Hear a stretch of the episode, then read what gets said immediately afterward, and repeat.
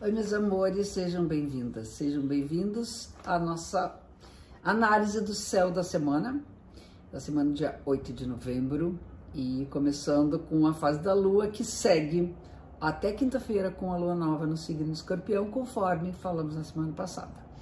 A lua nova é sempre um ciclo de começo, de plantio, de semeadura, onde nós podemos dar impulso às coisas que queremos ver crescer, desenvolver, se realizar na nossa vida.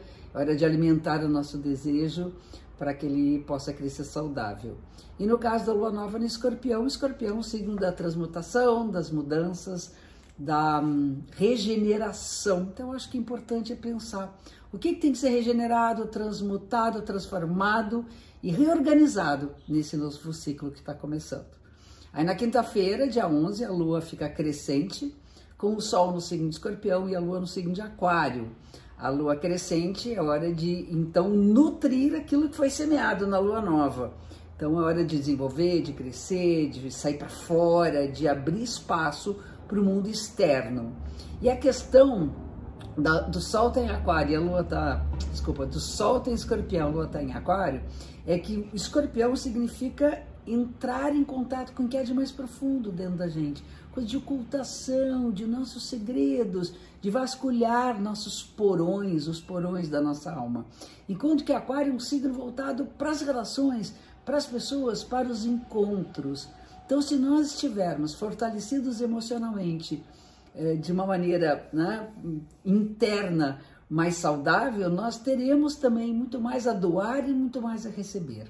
Então, acho que é o movimento interno e externo que pedem para ser nutridos e desenvolvidos nesse período que vai de quinta-feira dessa semana até sexta-feira da semana que vem, com a lua cheia, que terá um eclipse, falaremos na próxima semana.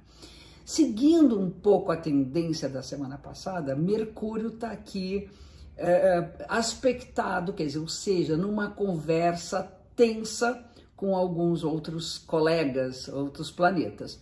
Temos uma relação de Mercúrio com Marte, senhor da guerra, o Mercúrio com Saturno, deus do tempo, e Mercúrio com Urano, que é o planeta que fala das grandes revoluções, as grandes tensões das mudanças necessárias.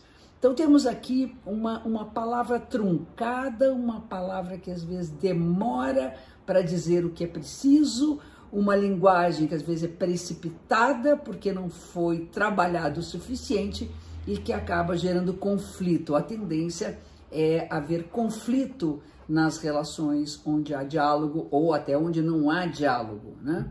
E um outro aspecto é um aspecto tenso entre Marte e Saturno, que é uma tendência realmente a gente está com a tolerância muito baixa e com muita impaciência e dificuldade de levar as coisas um pouco mais amorosamente.